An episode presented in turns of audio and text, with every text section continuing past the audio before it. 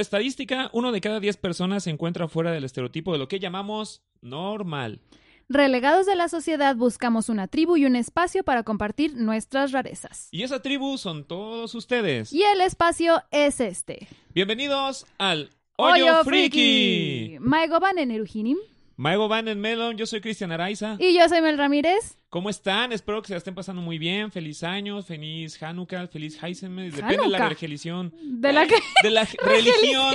Religión de que ustedes practiquen. Perdónenlo, descansó mucho tiempo, ya se nos Sí, lengua la traba. estaba fuera de forma y ahorita apenas Ya. vamos agarrando. Y vamos agarrando con un temazazazazo, muchachos. Muy cercano a nuestros corazoncitos de pero los dos. de esos de los finos, de los finolis.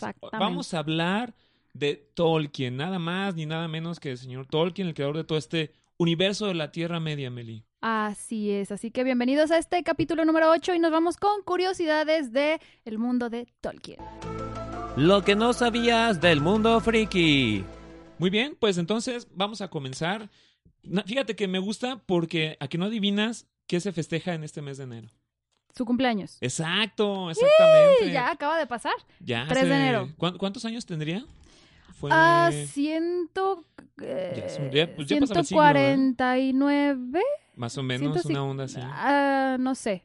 Lo Pues- publicamos ahí en, en la página si y quieren y de la checar. historia, de la historia ya pues podríamos decir que es que serán unos Mira, 50 aquí está, años. nació en 1892. en El oráculo, como es un 1892. as para las matemáticas, nos va a decir cuántos años cumpliría. De 1892 para acá, oráculo. ¿cu- Oráculo. ¿Cuántos? ¿Vamos? Ajá. 92. Así da. Tú puedes, uno, tú puedes, dos, tú tres, puedes. Cua- 400 años. 200. Más o pues es que sí, ya es un rato. 19- 1892. 1992 ya son 100 años. 1800. Ajá, sí, sí. 92, 2002, 2012. 129. ¿Qué óboles? Gracias. ¿Qué óboles? No, pues ya es un ratote, muchachos. Un ratote 128, ¿no? Bueno, en fin. 129. Ah, ah, ok. Ok, está bien. El Ahí punto cambia es que nació en 1892. Y miren, yo aquí, como muchos ya saben, estuve encerradita debido a, al bicho ese. Y pues en mi tiempo libre me puse a hacer mi tarea. Chéquense nomás, aquí, a la antigüita. La- te, te voy a balconear para los que no saben, se meten ahí a, su, a sus redes sociales de Ajá. Meli y ahí se ve ella escribiendo. Ay, yo dije, ¿qué me vas a y la balconear? música y todo. Ni, ni a- yo ni estudiado tanto en la secundaria como Meli en estos, estas últimas semanas. Es que me inspira este tema. ¿Qué te puedo decir? A ver, platícanos. Vamos a, vámonos con lo recio. Pues comenzamos con lo que ya habíamos comentado en el capítulo número 3, si no me equivoco, de Soldados Sí. Caídos. J.R.R. Tolkien nació el 3 de enero de 1892 en Bloemfontein, Sudáfrica, como ya sabemos. Él se convirtió en huérfano a la edad de 12 años. A los 4 años su papá se murió en África y a los 12 su mamá A de los 12 diabetes. años. Uy, pues imagínate luego, luego. No Sí. pasó tanto. Sí le fue No, él, él- él se convirtió en huérfano eh, cuando era un niño todavía. No, hombre, ese Tolkien. Así es. Más adelante ya sabemos que eh, formó un grupo llamado el TCBS Club. El Ah. Club de Té y Sociedad Barroviana. Es el que hizo con sus amigos. Exactamente, que eran cuatro amiguitos, eran Geoffrey Back Smith, no sé si así se pronuncie, una disculpa. Robert Quilter Gilson, Christopher Wiseman y pues J.R.R. Tolkien.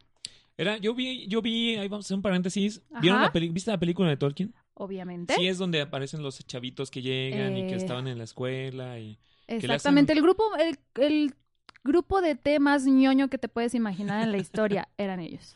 ¿Qué tal? No, está padrísimo. Véanlo, si se pueden, este, aviéntense en la película de Tolkien y parte de lo que vamos a hablar viene también ahí dentro de esa película. Exactamente. Bueno, para los que ya vieron la, la película saben que Tolkien fue a la guerra, en la Primera Guerra Mundial. Estuvo en la Primera Guerra Mundial. Estuvo en la Primera Guerra Mundial, estuvo en la batalla de Somme y también ahí fue donde murieron dos de sus amigos.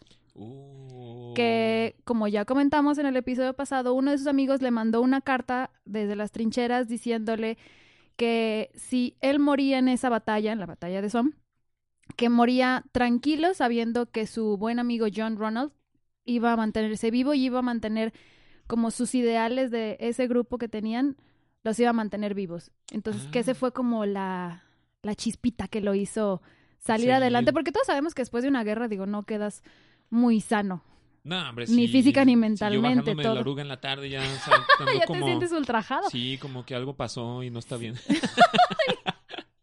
sí, imagínate, en una guerra. Mm. Entonces, esa carta fue como la que lo, lo impulsó, le ayudó a, a seguir adelante con el proyecto que ellos tenían, que era cambiar el mundo a través de poesía y literatura y arte. ¿Qué tanto, fíjate, a ver, no sé si tú sabes, qué tanto era apreciado en ese tiempo, en ese siglo, toda esa onda de la literatura y todo así? Porque pues también según a lo que yo vi en la peli y a lo que yo conozco un poquito, como que eran los, los, pues eran los frikis, ¿no? De ese Ajá. momento.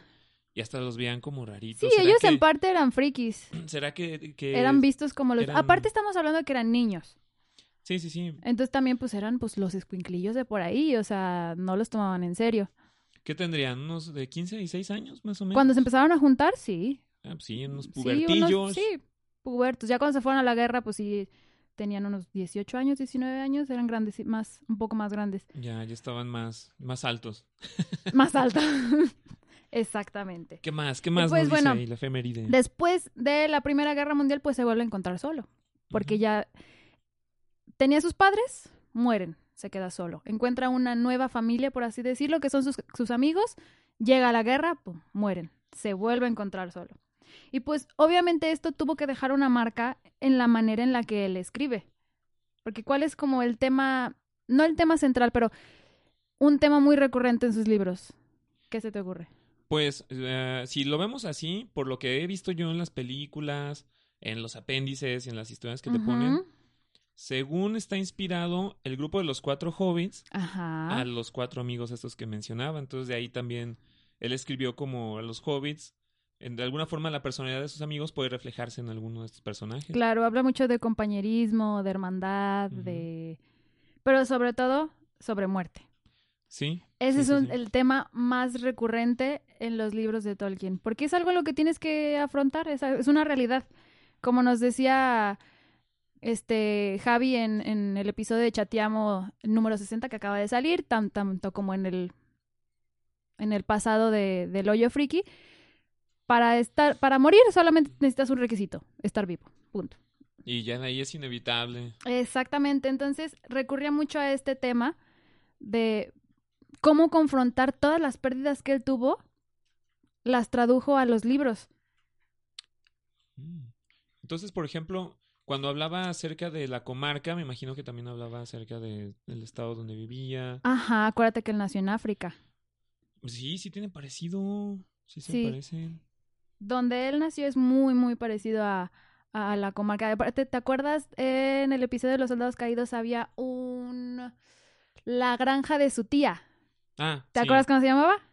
Este. Ah, ah, ah, Tú puedes, tú puedes, tú puedes, tú puedes. Ah, no, a ver, dime, dime, dime, dime. dime. Bagent. Ah, pues ya, con ahí Bolsón. Bagent, Bol- exactamente. Bolsón para los que lo conocieron como el cuate Bolsón. Es correcto.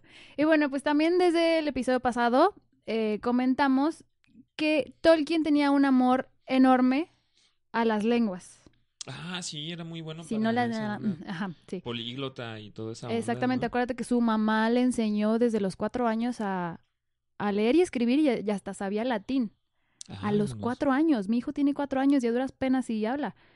Sí, también de que tenía una hermana, ¿no? Y- Hermano. Hermano, y lo quería enseñar o algo así, pero el hermano como que agarró otro, otro rollo. sí, bueno, la sí, verdad no conozco mucho la historia del hermano, pero porque, pues, no, casi no, no encontré cosas del, del hermano desde que... Eso es de la, Desde que, se van a la, historia de Kings, este, ay, no me acuerdo cómo se llama, Kings, este, Edwards o Ajá. la escuela donde conoce a sus amigos, ya la historia del hermano se Sí, perdió. no, pasó ahí a segundo plano. Claro. Bueno, pues a partir de este amor por las lenguas, él deseó crear su propia mitología, porque él decía, eh, Reino Unido no tiene una mitología como tal, porque está la mitología griega, este, los romanos tienen su mitología, los celtas, bla, bla, bla, pero este, Gran Bretaña, los ingleses no tienen una mitología como tal, toda su mitología está como no robada, pero tiene cachitos de todas las demás este, culturas, entonces dijo, yo siento que mi país necesita tener una mitología propia. Entonces dijo, pues no la hay. Yo me la invento, ¿verdad? ¿Por qué Y- no? Y todo empieza con, si no me equivoco, yo leí una curiosidad donde dice, empieza con Gandalf, o algo que tiene que ver con Gandalf. Mm, ¿A crear la Tierra Media? Sí, o sea, como sus primeros bosquejos, pero bosquejos. De la historia. Ajá, así como lo primero que se te ocurre, él pone algo ahí que tiene que ver Eh, no. Lo, lo primero que llegó a escribir de la Tierra Media, de hecho aquí lo tengo, lo escribió en las trincheras de, de, desde la guerra. Él, su momento de, pues, de olvidarse y de despejarse de todo lo que le estaba pasando en ese momento fue me pongo a escribir y me pongo a, a inventar, porque él ya tenía en su mente este idioma que venía siendo el, el cueña, el Ah, élfico. Ya lo él ya lo había creado. Ajá, él ya había creado la lengua. Entonces, él decía que es lo que le da a la lengua, pues, como el, eh, pues, el trasfondo, la historia. Entonces decía, tengo que averiguar quién habla este idioma, por qué lo hablan, de dónde vienen, a dónde van, con quién se, cuáles son sus tradiciones, con quiénes se... Sí, pues toda su onda cultural de Ajá, exactamente. Así fue como fue creando la Tierra Media. No fue así como de, ah, me voy a poner a inventar una historia. No, fue así. de- él creó una lengua y dijo, está bien chingona, me quedó bien padre, pero ahora ¿quién la habla? Nada más él. Exactamente, ajá. Entonces así fue, fue como nacieron las historias. ¿Y se sabe qué personajes fueron los primeros? O sea, ¿se ¿sabe qué, cuál fue como lo primerito? Hasta donde, mira, los personajes, lo primero que escribió fue el Silmarillion. Órale.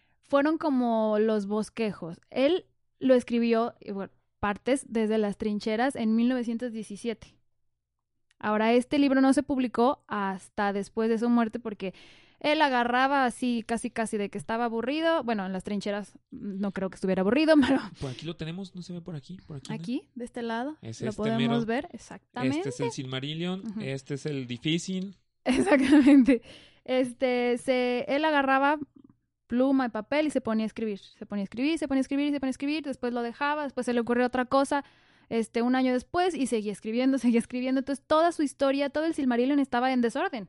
Estaba en cajas ahí guardadas en el ático que su hijo, que es en el que tú tienes maestría ah, y ah, doctorado. ah, es, es que yo conocía, nada, no es cierto. No. ¡Ájales! no, más bien, aquí vamos, por ejemplo, a hacer eso. Tolkien crea toda la Tierra Media. Crea los Ajá. idiomas, crea... da, y bueno, vamos a historia desarrollando, pero su hijo logra el que ordena todo. ordenar, pues ordenar, entre comillas, porque ahí le echó como mucho Claro, coco. porque en vida Tolkien solamente publica El Hobbit y El Señor de los Anillos. Y Christopher Todos los demás que vemos aquí ya son, fueron ya después, fueron trabajo de, de Christopher. Sí, fue el que le siguió. Los otros hijos no. Pues escuchaban la historia y todo. Claro. De hecho, ni siquiera hay como muchos datos de que se hayan eh, dedicado a algo de su papá. Pero Christopher, eh, de hecho, fue el último, ¿no? El- ¿O es el no, del medio? el penúltimo. El penúltimo. Y él fue La el que última fue su hija, que es la única que está viva todavía sigue ahí. hasta, hasta ahorita. Es la, es la, es la heredera. es la que Sí. tiene el billete ahí. Así es. ¿Qué más? ¿Qué más sale ahí? Bueno, pues este, mm, aparte de esto, bueno, pues ya dijimos, Christopher fue el encargado de agarrar todo el desmadre de su papá y ponerse años y años también el- en ordenarlo, en darle lógica, el agregarle él lo que fuera necesario como para hilar, poder hilar las historias, porque te digo, era, era un desorden, o sea, él se agarraba y... Como él nunca escribió con el afán de publicar una historia, o sea, él estaba escribiendo para él mismo y en un momento para sus hijos. Entonces, obviamente no se tomó la molestia de ordenar sus escritos. Sí, sí, sí. Entonces, muchas veces, este, Christopher tuvo que a- a- agregarle, ahora sí que de su, ponerle de su cosecha, ¿eh? Bueno, él, él acabó también las. Hay otros libros que son las cartas inconclusas. ¿Él también las terminó? Sí, ¿Sí? ¿O, o Tolkien sí dejó.? según yo fue Christopher. Porque, por ejemplo, ahí este, dentro de la historia, eh, del ya cuando lees todos los libros y todo ese rollo, las cartas inconclusas. Ah, porque aparte eh, de leerlo todo, aventarte quién sabe cuántos meses en acabar de leerlo, Ajá. Las cosas que no encontraste o que no sabes. Están en apéndices. Exactamente. Y es ahí. Salieron, bueno, ya en las últimas, ya pues ya el señor este, Tolkien, el hijo, ya, ya estaba muy grande. ¿Christopher? Ajá. Y sí. Sí. tuvo ayuda. Creo que sí ahí entraron ya Sí, pues sí. grupos de personas que le ayudaron Sí, porque eh, también estamos hablando de que ya Tolkien tiene personas que lo estudian específicamente a él. O sea, ya hay una maestría, y- como maestría y doctorado en Tolkien. O sea, que se dedican a estudiarlo a él, a su vida, a su trabajo. Toda una materia. Ya es una materia. Literal. me encantaría tener esa, esa clase. Deberían de dar clases así aquí. ¿Verdad? Sí, a, a ver, para mí que me enseñan que... Habría una, una ¿te imaginas? Así, 7 de la mañana, J.R.R. Tolkien. Ah, 9 de la mañana, J.K. Rowling. Metodología, ajá, metodología. De- Geografía. Uh, de la Tierra no, Media. Oh, qué, qué bonito. Historia. No, Sí, pa- ese está pa. padre. De ahí sí no me sacan de la escuela. Sí, para el, ahí si alguien se quiere postular de, de Una alcalde, universidad. de- de- Hay que abrir una universidad que, que friki. saquen algo así. Ándale, una escuelita friki, Ya. está bien. ¿Dónde firmamos? Sí, sí, sí. Sí hay chamba, ¿eh? Sí hay chamba. Bueno, pues como sabemos, el primer libro que se publicó de Tolkien fue Ah, pues el Hobbit. Es correcto. ¿Y tú sabes cómo fue que empezó a escribir el Hobbit? Ah, pues según lo que yo sé y lo que yo vi, Ajá. Le puso ahí, había una vez en un hoyo en el suelo. Y ahí empezó el rollo. Ok, no era había una vez, pero sí. Bueno, yo le puse la había una vez. pues. Claro. Pues, ¿pero sabes en dónde lo hizo? ¿En dónde? En un examen. O sea, le tenemos que agradecer a este joven alumno de Tolkien que le dio flojera con- contestar un examen y que dijo, ¿sabes qué? No sé nada. Le entregó el examen en blanco y dijo, repruébeme, señor. No estudié, no me voy aquí a andar inventando cosas. Le dio el examen en blanco. Él estaba aburrido. Una tarde en su casa, así como que, y revisión de exámenes. Y en eso, pum, llega esta hoja en blanco. Se le queda viendo así como que, ¡ja! Y lo primero que escribe fue, en un hoyo en el suelo vivía un hobbit. Ahí donde dice, ¿no? Este nombre y empieza a poner Exactamente. la historia, ¿no? Pregunta, este, respuesta A, B, C. Entonces Bilbo Sí. y él siguió. Así es, así es. Y bueno, se publicó en 1936 con Stanley y Unwin. ¿Sabes cómo fue? ¿Quién dio la aprobación de que se publicara? Claro que sí. El hijo del editor. Así Sí, porque es. originalmente esta historia del Hobbit la, la hizo para niños. O sea, una onda así como, como Exactamente. ese rollo. Y, y el editor sí le dijo, bueno, pues yo no... Pues ahí fíjese que me- no me gusta mucho, pero si a mi hijo dice que sí, pues que sí. Y que Exactamente. el niño le dice, y luego, papá, ¿Qué pasó? ¿qué pasó con el dragón? Y Exactamente. que se arma el Hobbit ahí. Sí, sí supe Ajá. eso. Después de publicar eso fue así de, y, como dice, se quedó así. ¿Y luego? ¿Y luego qué pasó? Entonces dijeron, danos una secuela. Queremos una secuela. O sea, les, les surgía y en ese momento Tolkien dijo, "¡Ah! todo mi papelerío que tengo ahí en el ático, a huevo, claro. Entonces les propuso la, la propuesta del, del Silmarillion y, se quedaron así lo- de, Ni siquiera lo leyeron, ¿eh? ¿no? Sí, dijeron, no, no, no, botaron. no, porque obviamente en el Silmarillion todavía no existían los hobbits. Sí, no, es no. la historia de los elfos y de cómo se creó toda la Tierra Media. Es como si lo, tras- lo traduces a la Biblia, es el Génesis. Hay, un, hay Entonces- un dato ahí donde supuestamente cuando le dicen que no, porque ni siquiera lo leyeron, el, así literal se lo enseñaron, y no, ¿sabe qué, señor Tolkien? Mire, Sí, claro, lo agarraron, con lo que lo ojearon, dijeron, no hay hobbits, no, otra vez. Si no entendemos. Y ahí fue donde lo hizo. Como que el Tolkien no. No le pareció que no le hayan, le hayan dado el sí, Ajá. pues, o algo así. Y se dice por ahí la curiosidad, entre la información que tenemos, que cuando empezó a hacer la secuencia, pues la hizo así como que casi de. Más a fuerzas que de ganas, así como, Ajá. bueno, entonces Thorin y sus compas se fueron y, y ya, se- ya le siguió ahí. Pero sin saber que le iba, le iba a dar pauta a pegarle para, para todo lo demás. Exactamente. Entonces de ahí dijo, ok, no quieren elfos, no quieren la historia de la creación, pues nos vamos a lo que pasó después.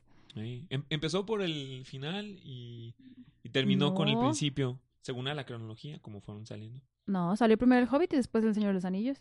Por eso, Ah, bueno, es que está Ajá. mezclado. Si te pones, o sea, si tomas en cuenta el Silmarillion, empezó a la mitad, ándale. después se fue Ah, para adelante, luego se fue para atrás. Y Un luego pasito para la adelante, un pasito para atrás. Exactamente. Y bueno, pues empezó a escribir El Señor de los Anillos, Excelente. el cual es un libro que escribió sin planeación. Aquí Él está. agarró, sí, está el 2, porque el 1 lo presté y Este no me es lo el- han este es el de las regresado. dos torres, esta es la segunda parte. Exactamente, y el tercero ahí está. Aquí Pues estos libros tomaron forma conforme iba escribiendo. Él agarró y se fue como gorda en tobogán. Esto es cuando los empezó a escribir. Se dice que también les empezó a... De ahí fue donde empezó a ayudarle también para crear como la historia o ligarlos. Porque Christopher Tolkien, en una entrevista de hace ya un tiempecito, Ajá. él decía que su papá tenía como esa bronca de cómo... O sea, él mismo siendo el creador, imagínate todo, Claro. el- todo un universo acá en la cabeza.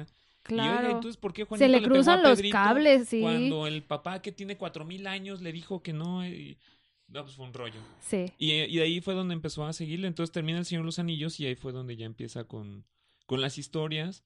Que según Christopher Tolkien dice que son las de las cartas este, inconclusas. Ajá. Como para... Yo me imagino que las cartas inconclusas las escribió así como de, ah, oiga, ¿y qué pasó con Juan? Ah, sí, Juan.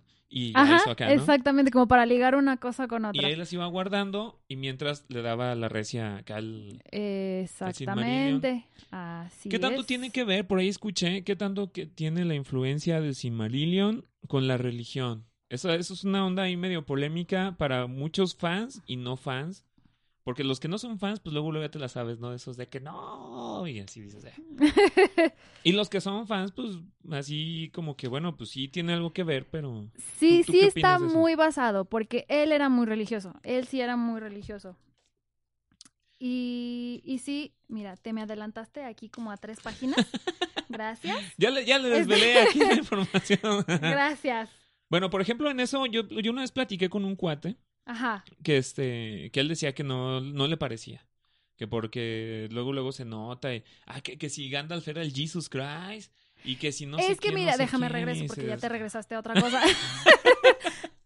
así es esto la información hagan de cuenta sí. que es Esto está hecho y vamos para atrás para y para adelante, para atrás, y para para adelante y atrás. para atrás. Ahorita vamos a lo de las ver, analogías. va va va Bueno, regresando rapidísimo a lo del Señor de los Anillos, Ajá. como te digo, lo, él lo escribió sin, sin, sin esquema. Él se agarró y se empezó a escribir, escribir, Y escribir. dale, Llegaba dale, a un punto en el que decía, "Eh", se atoraba, ya no puedo avanzar.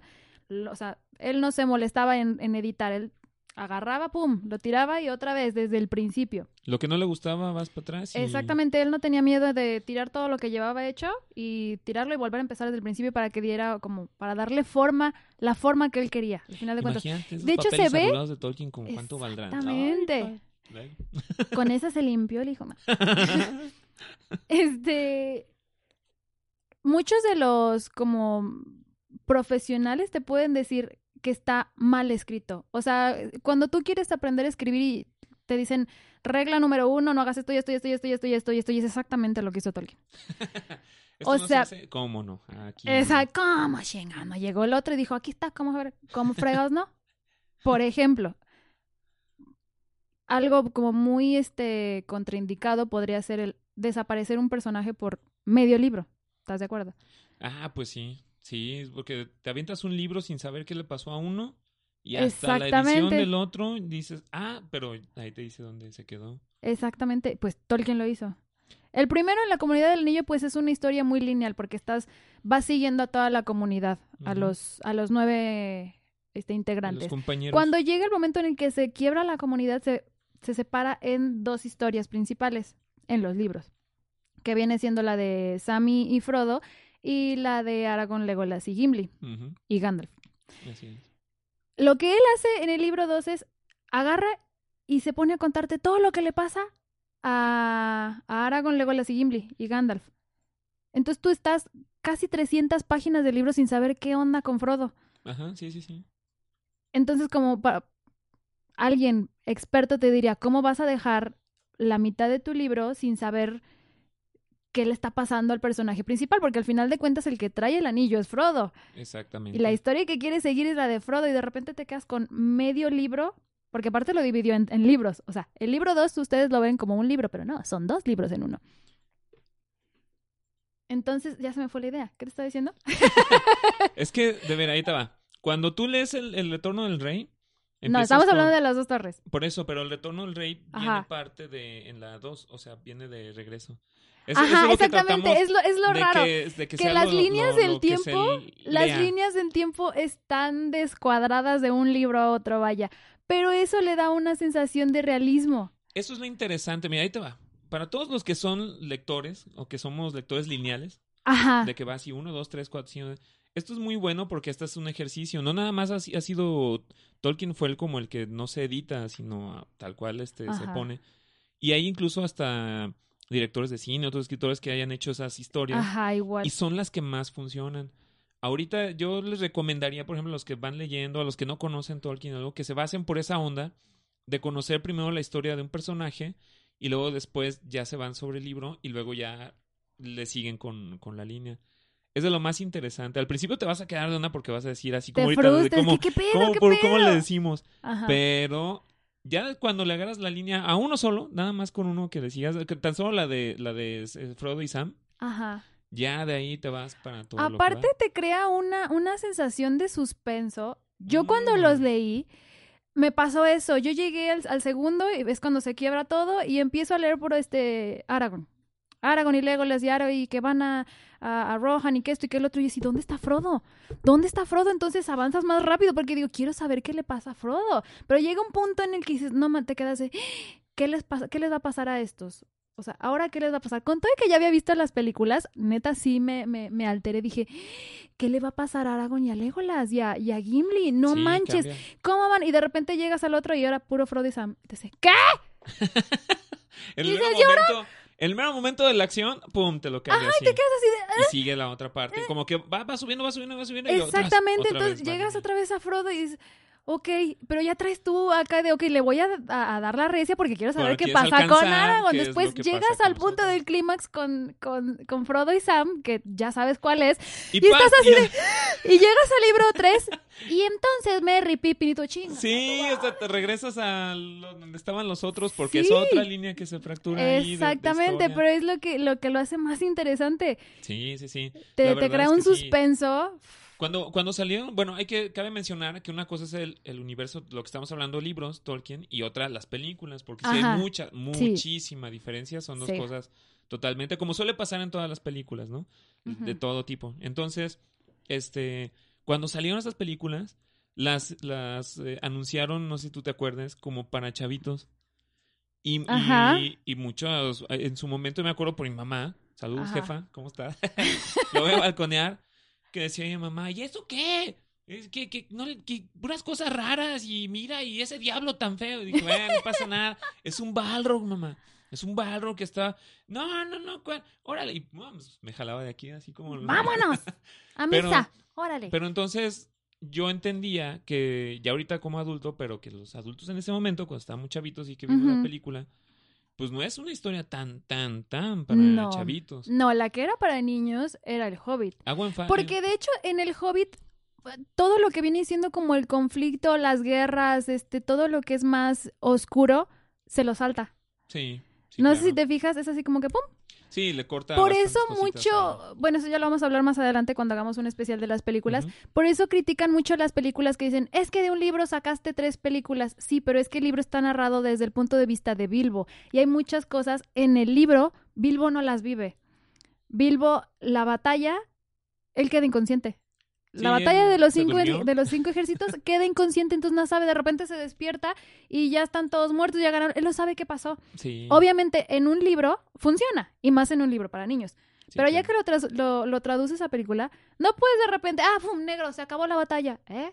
Sí, no, esto En es- una película eso no sirve, no funciona. Y esto es énfasis porque todavía conozco uno que otro que me dicen, ay, pero esta historia es para chavitos. No, no es para Nel. chavitos.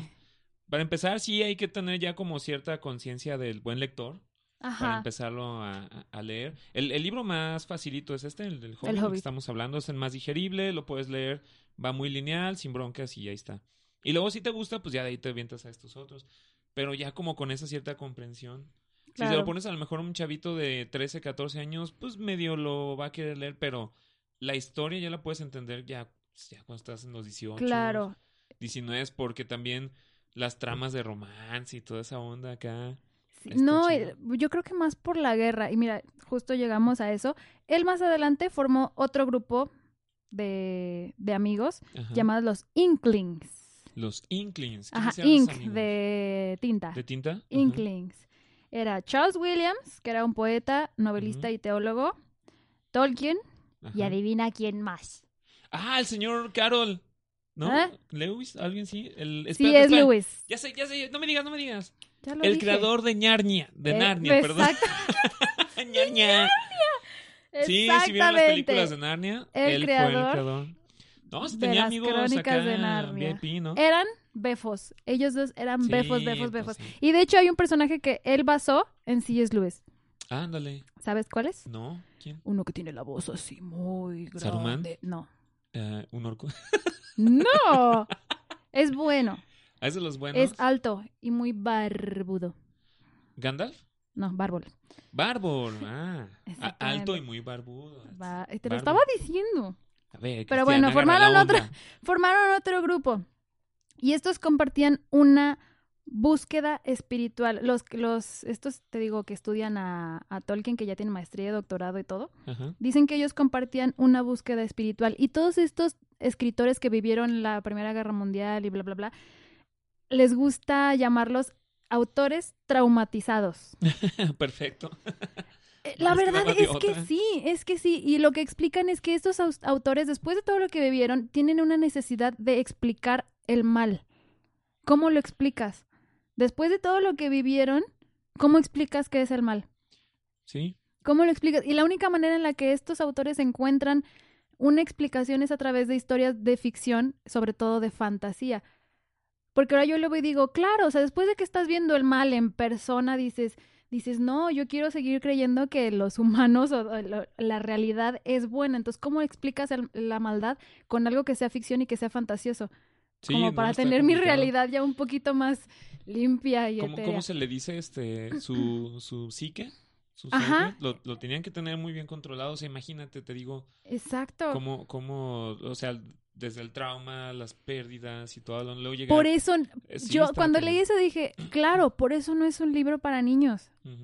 Efectivamente, ahí está, ahí está, ojo, ojo, para todos aquellos que dicen, no, que porque el Señor de los Anillos, que mi sobrino... A lo mejor las pelis todavía todas ponen más light, pero en sí la lectura sí ya... Ya es más recomendable como de 17 en adelante. Sí, Sí, para que conozcan, reflejado en esa... To- Tolkien en toda esta onda reflejó mucho el... pues todo lo que vivió. Lo, lo, lo que sucedió ahí. O sea, nada más. Bien fácil, estamos hablando de la Segunda Guerra Mundial, la Primera Guerra Mundial. ¿Quién era la primera? ¿Era Stalin? ¿O quién eran los, los que estaban ahí? No me acuerdo la historia. Gorda. ¿Alguien sabe quién era la historia de la Primera Oráculo. Guerra Mundial? ¿No saben? Bueno, imagínense, váyanse a, la, a Mira, su libro de la historia. segunda fue Hitler, eso sí lo sé. Vamos a hacer un ejemplo, ¿no? Imagínate, cambia nada más a Hitler por Saruman. O cambia... Exactamente. Ahora, ya que estás haciendo eso, no lo hagas. Ah. Bueno, es una, es una forma haciendo, de, de explicar. Ya que lo estás haciendo, no lo hagas porque. Tolkien odia, odia las analogías. Exactamente. Ah, esto se parece a eso no sé es lo que odia. El Gandalf se parece al Jesus. Exactamente, eso es lo, lo odia. Él decía, no es, no es una analogía a la, a la Primera Guerra Mundial ni a la Segunda Guerra Mundial. Sauron no es Hitler, fulanito no es... Ándale. Exactamente, y ahí te, va- te voy a citar lo que él dijo sobre las analogías. en cuanto a significados o mensajes en el texto de acuerdo al autor, no hay ninguna. No es ni alegórico ni tópico. Me desagrada la, la alegoría en todas sus manifestaciones y siempre lo ha sido desde que me volví viejo y suficientemente cauteloso como para detectarla. Prefiero la historia, verdadera o falsa, con Mm, su variada aplicabilidad al pensamiento y experiencia del lector. Muy bien. Creo que muchos confunden la aplicabilidad con la alegoría, pero esta reside en la libertad del lector y la otra en el propósito de dominio del autor. No, pues es que ya es otro. Mic drop. Una onda acá, sí, sí, sí. Mira, ¿qué tal? ¿Qué obo? Eh, fíjate, Entonces, para los que digan Gandalf es Gis", no. ahí está el mensaje del profe que dice que por favor no, no. El eso. profesor aquí no lo dijo. No se pongan a decir que uno es uno. No. Es inevitable, hasta Cada punto quien- es inevitable, pero ya una vez que lo sabes, ya sabes. Pero cómo- ahí es la diferencia que te decía de- desde el Ajá. episodio pasado, la aplicabilidad. Tú lo aplicas a tu sí, sí. contexto. O sea, yo bien puedo decir, Sauron es mi madre. ¿Sabes? O sea, cada quien lo aplica Mm, a su contexto. O sea, sé que el anillo es la chancla. es y el poder. Ay, y, y me lo traes de regreso porque te van Es chanclas. Poder, exactamente. Si yo tengo la chancla, yo mando.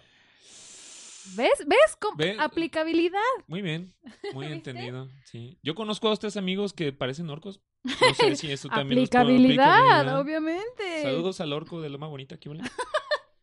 Ya sabe quién es. Tú sabes quién eres. Bueno, y también inicialmente El Señor de los Anillos iba a ser un solo libro. Esa Ah, es otra ajá. curiosidad. Iba a ser un solo libro y los editores le dijeron, Nel. Sígale chambeando. Se le dijeron, ni madres. Un libro de 1500 páginas nadie lo va a comprar.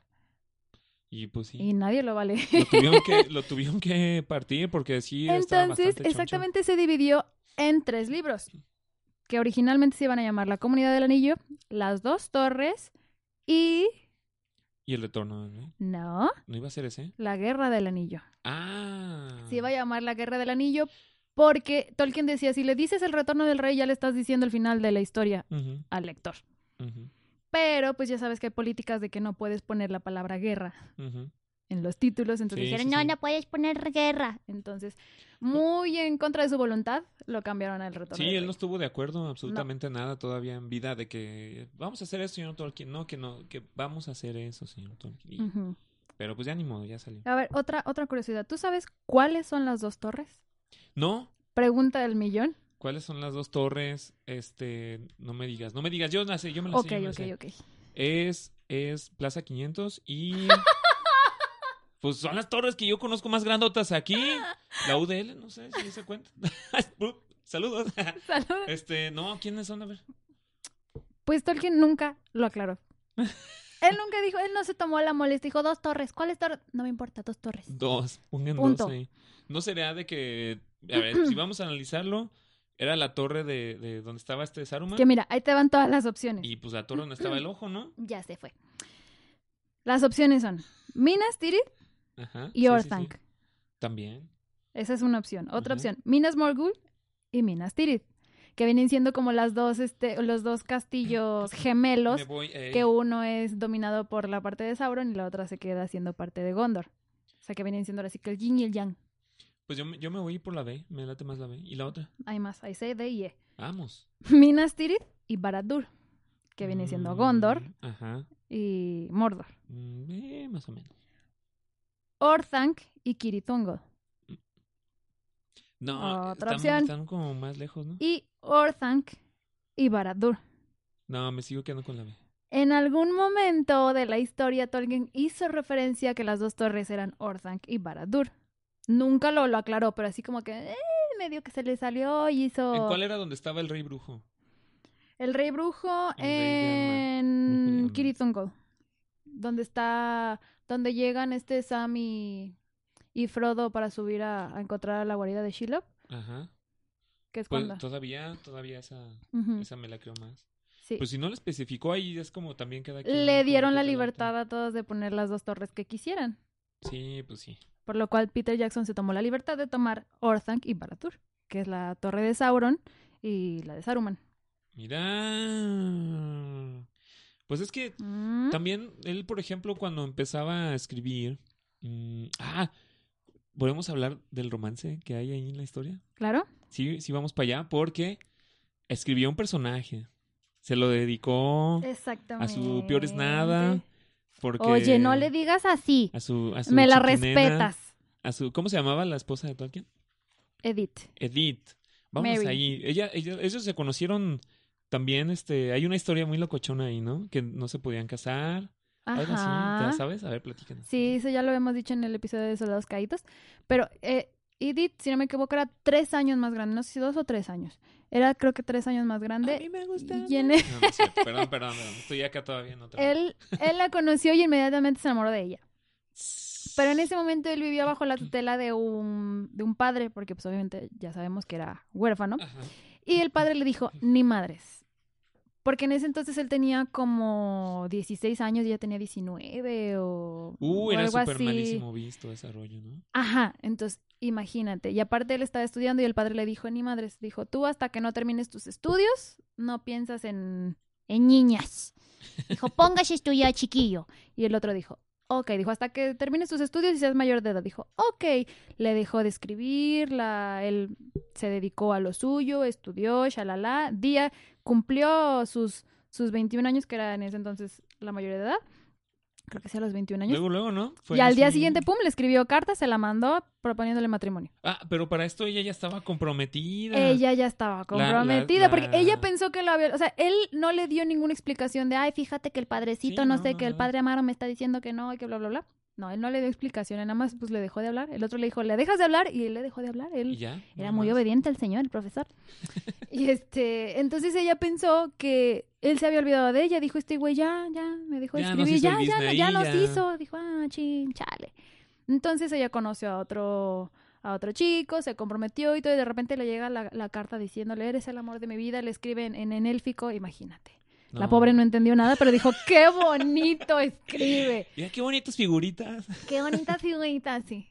Y la enamoró y que deja lo otro, deja el compromiso. Así ¿Sabes es. qué? Fíjate que siempre no. Es que imagínate, alguien, que alguien cree todo, o sea, crea todo un universo, la Tierra Media, y, y- y está basado. Bueno, una de las historias que viene siendo esta, la de Beren y Lúthien, está basado en ti. Exactamente. Exactamente. Obviamente dejas lo que sea y te vas con él. Muchachas, ¿ustedes dejarían todo por alguien que hiciera todo un universo? Por por ustedes. Qué loco, qué loco. No, estás demasiado trastornado. Eso está- Acaban estamos hablando romperme 130 años después. de- Soy psicóloga. Ok, la psicóloga dice que no. Profesionalmente en estos tiempos, ahí hay problemas. Eso no está chido. En ese entonces yo creo que también, pero no. ¿qué nivel de codependencia tienes O sea, ¿cómo? Soy un Soy duende. la única romántica aquí. Sí. O sea, estoy puntiaguda de orejas. O sea, te me vas. Eso pasaría ahorita, muchachos. ¿No? Entonces, A mí no. que ¿Eh? no ¿Eh? ¿Eh? entonces es eh, un- una carta de amor, pero sin decirle que parece elfa, porque porque luego qué tal si es un elfo de los de Harry acá y qué tal Es si que también nos está damos- diciendo que me parezco al Dobby. No, sí, ah, eh, que- espérate, ¿Sí ha porque en ese entonces, no, espérate, que en ese entonces los elfos eran vistos como duendes. Lo- los elfos se redif- redefinieron, se redefinieron después de Tolkien, porque en ese entonces ya los elfos habían, en un principio sí eran vistos como seres de sabiduría y de luz y shalala, inmortales, pero después con otras historias como Peter Pan, se redujeron a ditas, a duendes, a trasgos, a cosas como Dobby, Ajá, sí, sí, sí. Por Entonces imagínate mandó- si en una de esas que te diga, pareces, el, pareces elfo. ¿Eh? Por eso se lo por eso se lo mandó así en idioma cuenya. Exacto, eso se ve bonito. Ya desde que lo ves dices, ah, sí, sí, está bonito. Y oye, ¿y esto qué significa? Ah, no te apures por eso. eh. Luego te lo explico. Mira, Sí, pues, pues qué sí. padre. Y esa historia, precisamente lo que estamos hablando, viene este librito que se ve aquí, que es la historia de Beren y Lúthien. Beren Lutin que acaba de salir. Ah, ese es el último, ¿no? Salió. eh, ¿Sí? ¿Es el último? Sí. Y luego Culervo salió antes. Vamos, va, hay que presumirlo, hay que presumirlo. ¿De dónde te lo trajeron? De. Nueva Zelanda. Eh, Tiene aires de Hobbiton, Ajá. tiene aires como de como de olor De de, tierra de- media. de- de tierra media, de pasto de comarca, de pony pisador, de, de todo de ese todo, rollo. de todo. Este, aquí está. Tú lo abres. Es original, está en inglés y todo está. Ay, casi me llevo el Mi micrófono. hermano dice que Andrew es un ser de la comarca. Ah. Nuestro oráculo es un ser de la comarca, by the way, por cierto. Ay, Yo en Hobbit. en Hobbit, exactamente. Ah, eres pariente de. ¿Cómo se llamaba la esposa de Sam? Rosita. Rosita. Sí. Rosita. Cotton. Rosy Cotton. Ajá. Rosy Cotton. Rosy Cotton, ya va a ser Rosy Cotton. No, ya es va a ser. es una, Annie es una- Cotton. Déjame decirte que es una hobbit muy, muy, Muy bonita. Y este. Y es el- rubia. Entonces soy yo. Sí. Sí, Ya sí, eres Annie Cotton. Ya está. De ahora en adelante. Muy bien. Y luego, ¿qué más nos viene la historia? Espera, déjame buscarte. Mm, Aparte también, en esta historia de, de Beren y Lúthien, los personajes no creas que nada más los hizo como... O sea, no, no, no nada más fue así como de, ay, yo soy Beren y ella es Lúthien y salimos ahí. No, Lúthien era una elfa descendiente. Eso también quería No, llegar. era una acá super Déjame- power girl. Rápidamente, lo de que estabas diciendo de la Biblia, Ajá. ¿te suena algo? El Silmarillion estaba hablando de la historia de los elfos, ¿no? Ok, ajá, la creación. Ajá. ¿A qué se parece? pues, la creación del mundo. Exactamente. Habla de la caída de los elfos, ¿no? Ajá, también. Estamos hablando de la caída de la gloria de Adán y Eva. Muy bien. Este, si te vas, Númenor Ajá. también bueno. muchas veces es relacionado con Atlantis. Ah, pues el continente que, que se pierde. ahí, Exactamente, que fue destruido por desobediencia, que los dioses, los. Valar en este caso, les dan este, este mundo, este país, porque por todo ese desmadre. Fueron corrompidos por... Pero, por- ajá, ahí va la, línea Ajá. Lendil se, se, se corrompe y se hacen, este, intentan invadir las tierras eternas y apropiarse de la inmortalidad. Entonces es cuando los dioses dicen, ah, sí, pues toma, te hundimos. Y, so- y sí, sí, los sí. hundieron, igual que Atlantis. Sí, eso le va a pasar un día. Hay una isla por allá en Chapaita que no lo sé, porque puede pasar. Por desobediente, así Que obedezcan, por favor. Y bueno, pues de ahí ya solamente, eh, de Númenor solamente sobreviven los fieles. Le estamos resumiendo el Silmarillion. Sí, rapidísimo, así. Sí, pum. así. Y de los que sobreviven está el Endil, Ajá. que viene siendo el, antece- el antecesor de Isildur, que viene siendo el la, rey- la antecesor línea de, de Reyes de Aragón. Ajá. Exactamente. ¿Cuánto tiempo tardaría en acabar. ¿Cuánto tiempo tardó Tolkien en acabar El Señor de los Anillos, tal cual? El Señor de los Anillos, 12 años. ¿12 años? Ajá. No, pues es un ratote. Ya estaba casado. Ya estaba casado, ya tenía hijos, ya estaba viejito. estaba Él todo se, eh, se, mm, se publicó cuando él tenía sesenta y tantos años. Que no, No, los no los publicó él, ¿no estás escuchando? No los acabó, ahí entraron los hijos, ahí. A ver, hazme el favor. Bueno, Luego, por ejemplo, En tengo fin, entendido ahora que sí. ya no siguió en la guerra. O sea, ya regresando con Tolkien, ya no estuvo, ya no lo mandaron a la guerra porque había no, pues ya estaba algo, grande, ¿no? aparte. Algo pasó. Yo por ahí había escuchado ¿Qué de pasó? que Eso no me la sé. supuestamente no estaba, no estaba al pie de los que disparan y todo, sino como que se Ah, metió en no, otro- él estaba... Ay, no me acuerdo, lo, lo dijimos andaba en el con su onda acá de las de, de los que andaban acá checando Ajá, lo- los mensajes, espías y exactamente. todo ese rollo. Y luego, pues sí, para la segunda lo Como era lingüista, estaba como tra- este, traduciendo mensajes como del enemigo y cosas así. Sí, él no estaba al, al pie del cañón. Y algo quedó mal de ahí. Él era de los ñoños de las guerras. Ándale, los estaban detrás de bambalinas. Así es. Que por fortuna, imagínate. Bendito sea Dios. ¿Qué hubiera pasado? Que pum, se lo No, echado no, no, no. Él tu- tuvo fiebre de trinchera porque fue a buscar a uno de sus amigos a la batalla del. Somme y se Ah, enfermó y pues por eso lo dieron de, y ya de no- baja. y ya lo regresaron. Ahí está. Sí, Eso fue lo que pasó. Por los piojos. Es en serio, ¿eh? es en serio. La fiebre de trinchera se contagiaba ¿Por los piojos? Va, póngale ahí en el Google. Pues, póngale, ¿En el Google? Póngale ahí Google. ¿Qué es la fiebre de trinchera? Y va a salir el Y gracias a que sea. Bueno, y ahorita regresando. no sé si tú has escuchado la otra vez, este, nuestra queridísima Karime nos, nos, me, me hizo un comentario a mí de que estaban diciendo que Tolkien era sexista y que era machista porque en sus libros no aparecían mujeres. Pero sí, ¿no? Sí salen. Sí, ab- obviamente hay muy pocas. Ajá. Como protagonistas. Pero en sí, sí. Ajá, ahora es a lo que, lo que voy, que tú decías que Lucien no era así como nada más, ay, sí, una damisela en peligro. No, no, no, no, no, no, señores, déjenme decirles, para todos aquellos que creen que Tolkien es machista o sexista, nada más les traigo uno, dos, tres, cuatro, cinco.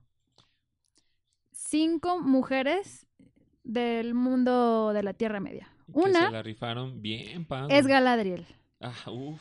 es la elfa más poderosa de toda Descendiente Tierra de la primera generación de los elfos, en según la historia. Exactamente. Sí, a Galadriel la describen como la más poderosa, la que tiene todos los dones este, celestiales Claro, y divinos de... No por algo es la que se echa para atrás a, a los a los este a los Nazgûl. Ándale, también, sí.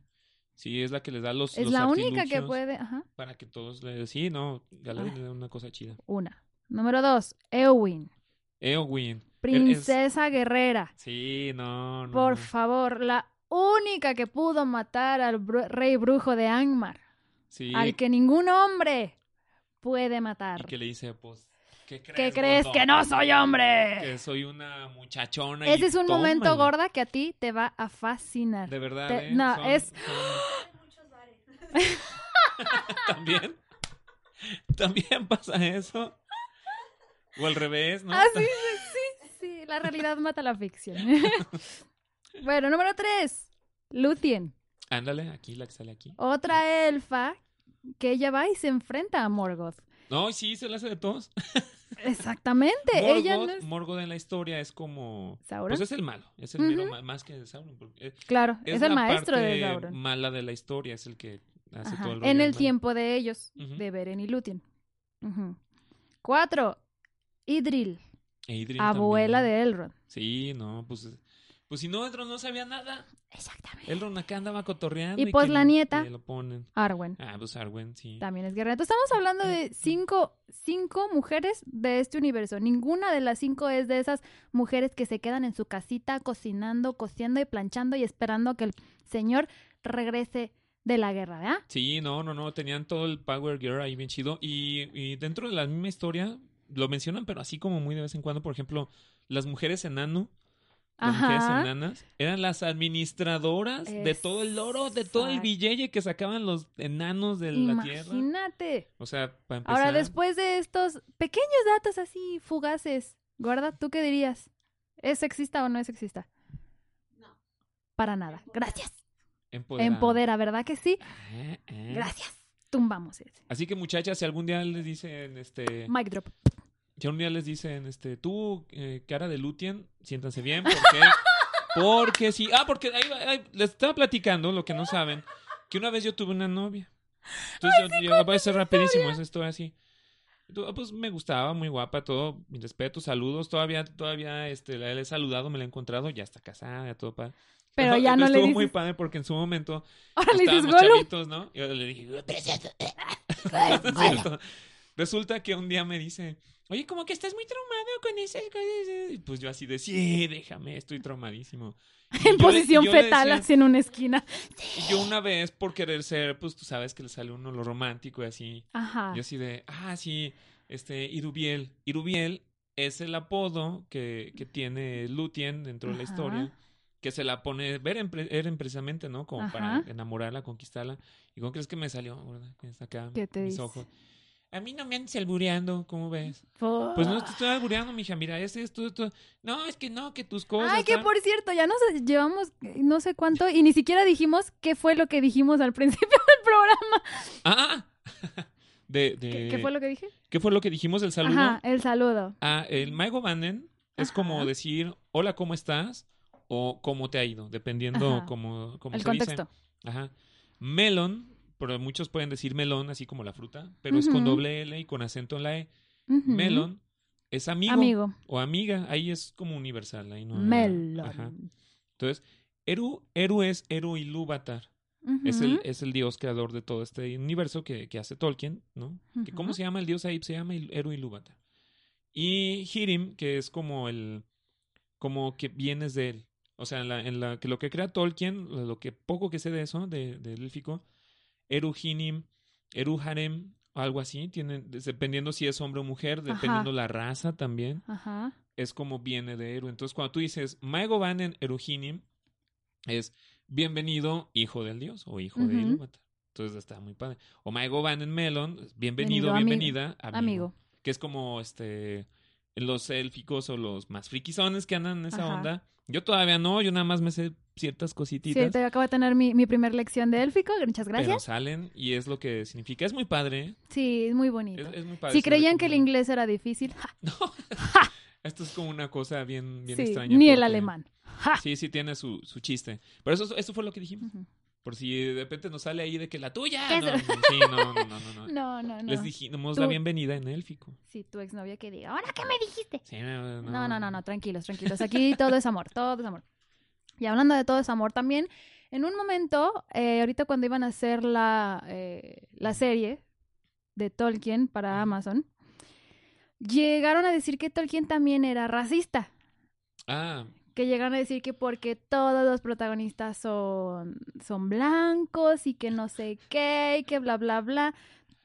¿Tú qué tienes que decir al respecto? pues mira, eh, yo no me meto mucho en, en la onda de polémica. Porque yo lo veo como lo que es, una historia de ficción. O sea, el elfo, ya como estábamos haciendo las analogías, Ajá. pues supone que los elfos te dan a entender como si fueran ángeles, entonces todos platican Eh, como seres de luz y bla, bla, bla. Y, y pues ahí, mm, realmente, según yo, Tolkien nunca dijo quién era negro ni quién era blanco. Jamás No. aparece nada. No dijo, ah, sí, luego llegó el hobbit que hablaba, que era medio cubano, hobbit cubano, que era negrito, ay, todo afro, y que luego que me llega. No, o sea, nunca pasó eso. Ahora, mira, yo, mi, no- mi argumento en esto es, estamos hablando de que él está creando una mitología inglesa. Y también Por lo la- tanto, la raza- ¿Cómo van a ser Sí, todos son los hombres, blancos los hombres de, o sea, de raza humana? Obviamente, pues van a ser europeos. Sí. Es como, sí, estamos hablando de una mitología inglesa. Ahora, Ahora, si, se están, si se están basando en lo que ven en las películas, también te digo, la diferencia es muy. Ajá, pero muy aún grande. así, te- o sea, ponte a analizar ya dentro, metamos nuestra mente a, a la Tierra Media así. Estamos hablando que el equipo bueno, ¿quiénes son el equipo bueno? La Pues comunidad, la ¿no? comunidad del anillo, Ok, está ajá. conformada por dos hombres. Ah, ok, razas. Ajá. Este, Dos es un hombres. elfo, Un elfo. dos hombres, un enano, Ajá. un, un maya, maya. que sea. No maya porque- de. No maya de esas de ponerse mallitas, no. No, O yo sea, decía maya es de aquí de, Maya, ¿eh? No, no mallita, de, Sí, o sea, no de- ta- tal vez parecía o tenía la forma humana, pero Gandalf, estamos hablando de Gandalf. Es un mago. Es un mago y no pertenecía a una raza específica. Ellos vienen como de otra onda. Sí, no es maya con Y, maya con I latina. ¿Y, y los hobbits? Y los y O cuatro sea, hobbits. Exactamente. Entonces estamos hablando que son una, dos, tres, cuatro, cinco razas contra un Un- Enemigo. Ajá, sí, sí, sí. El ojo, Sauron, Sauron. ajá. que viene siendo un ojo. Otra vez, volvemos singular. Es un un ojo. ojo. un anillo. Que era, pues, Entonces, si te fijas, si ya nos malviajamos así, si te pones a ver, lo bueno siempre viene de la unión, Sí, claro. de la unión de las diferencias. ¿Cómo es que vencen a- al el gran mal? Con la unión de las razas. Juntándose todos. Sí, Entonces sí, de aquí sí. yo digo, ¿es racista? ¿Gorda? ¿Con esta escupidita de información? A, a ver, aquí hay ¿Es algo. racista? ¿Verdad que no? ¿Verdad que no? era? ¿Verdad que no? Digo, así que más es que es. Es no. es- es no. Gracias. No, pero realmente no habla de que si uno es negro, que si uno es amarillo, que si el otro es no. O sea, habla de diferentes razas.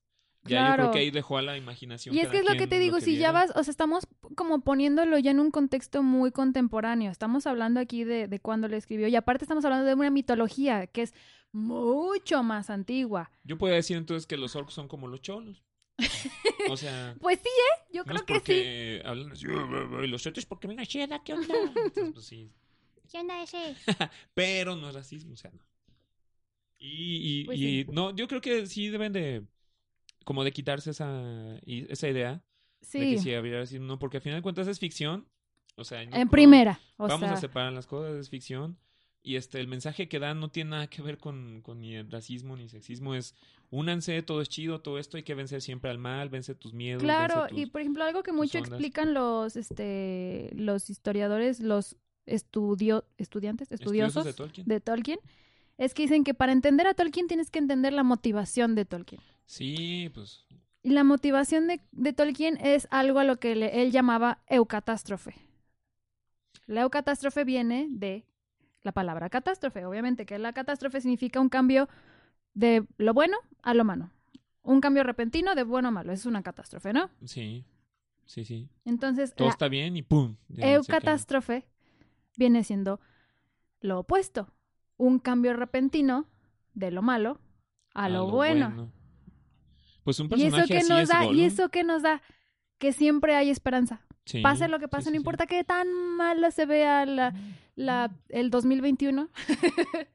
la Sí, eucatástrofe hay esperanza. es posible. Es posible y siempre hay esperanza. Y eso es yo creo que lo que nos deja a todos los que leemos estos libros o vemos las películas. Por eso es como tan, tan llenador. Sí, sí te tienes que dar su tiempo para agarrar la historia. Este, vete por lo facilito y agárrale y vas a ver que cambian. De veras, muchachos. Va, la historia es, es buena, vale la pena. Así y aparte es. que es cultura popular. O sea, ya es cultura popular. es bueno. Porque aparte, El Señor de los Anillos, cuando recién se publicó, lo llamaron el libro del siglo XX. Ándale. Fue el libro más leído en todo el mundo después de la Biblia. Qué óvole. A ese grado llegó. Ah, si Tolkien sabía como que para dónde Así como que digan, no, eso no importa, gordo, ya es cultura. O sea, ya no... Sí, Sí, ya, ya no es fandom, pase, ya es no. cultura. Ya está en la historia, ya se quedó, ya. Ya, pues sí. ya- Ya siendo materia, ya siendo estudioso. ya todo, ya- Exactamente.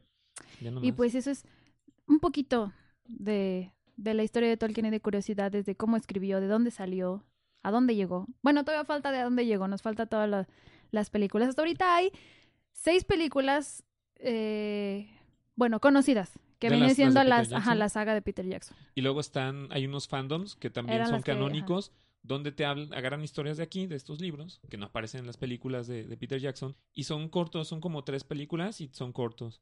Y luego están dos películas animadas, como de los setentas, de caricaturas, y ahí supuestamente, supuestamente, son más o menos como los describe Tolkien. Ahí ya, como es caricaturizado, ya se nota más. Por ejemplo, ahí Aragorn, el- en, la, en la caricatura, Ajá. es moreno. ¿Sí? Sí, bús- búsquenlo Ahí así. está. El Señor de los Anillos caricatura, Aragorn es moreno. Haz de cuenta así, este, un tipo acá bronceado, así, no, hombre, toda otra onda, ¿no? Ajá. Eh, Los, los elfos, como por ejemplo, este, Legolas y toda la banda de ahí, Igual también este, sus orejitas ahí se las pusieron. Ah, porque tampoco nos especificó, Tolkien nunca dijo, ah, son de orejas oreja puntiagudas. puntiaguda, No, ahí el que lo dibujó primero fue el que se ganó ahí. Claro. Y los hobbits sí los pone más o menos como así, como tipo duendecitos.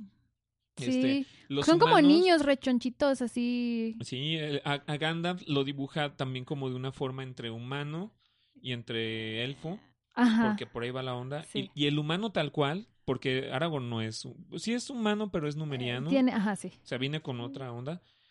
Y vienen los de Rohan, que ya son los hombres, y ya aparecen, ya se ven diferentes. Están como, está Aragorn y se ven como unos 15 de más bajitos, sí. unos 10 centímetros más bajitos.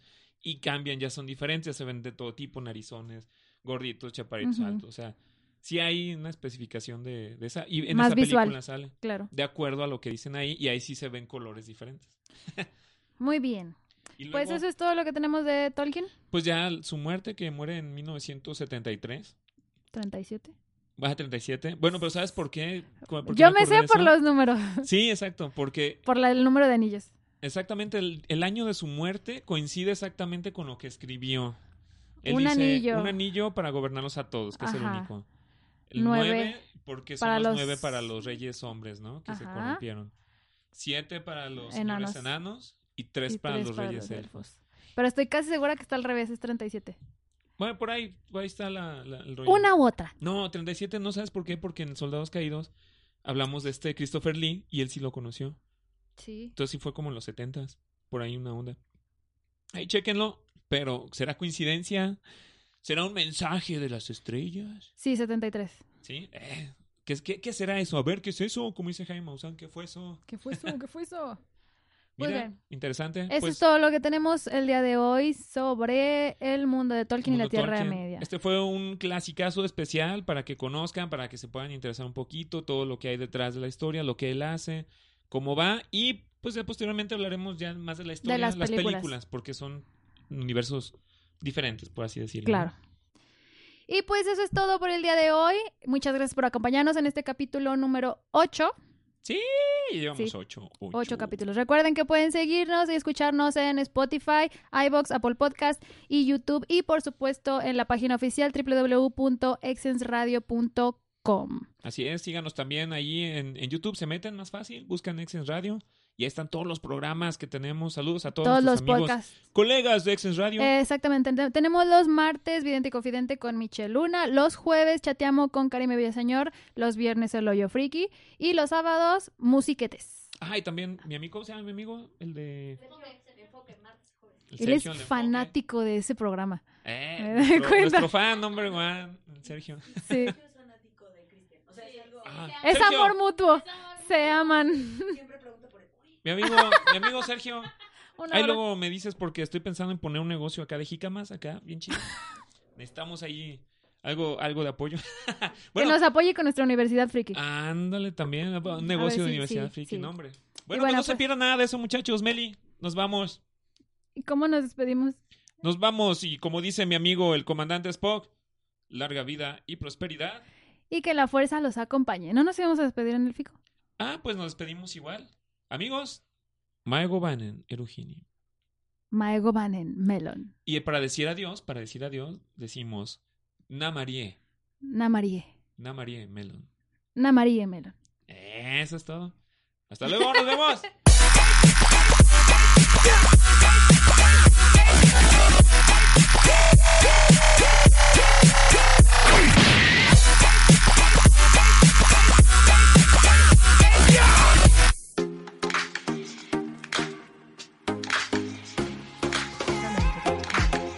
Esto es una producción de Excellence Podcast. Si te gustó, por favor califícanos con 5 estrellas y dile a quien más confianza le tengas que se suscriba. Estamos disponibles como Excellence Radio en Spotify, Apple Podcast, iBox y YouTube, así como en excellenceradio.com. Comparte.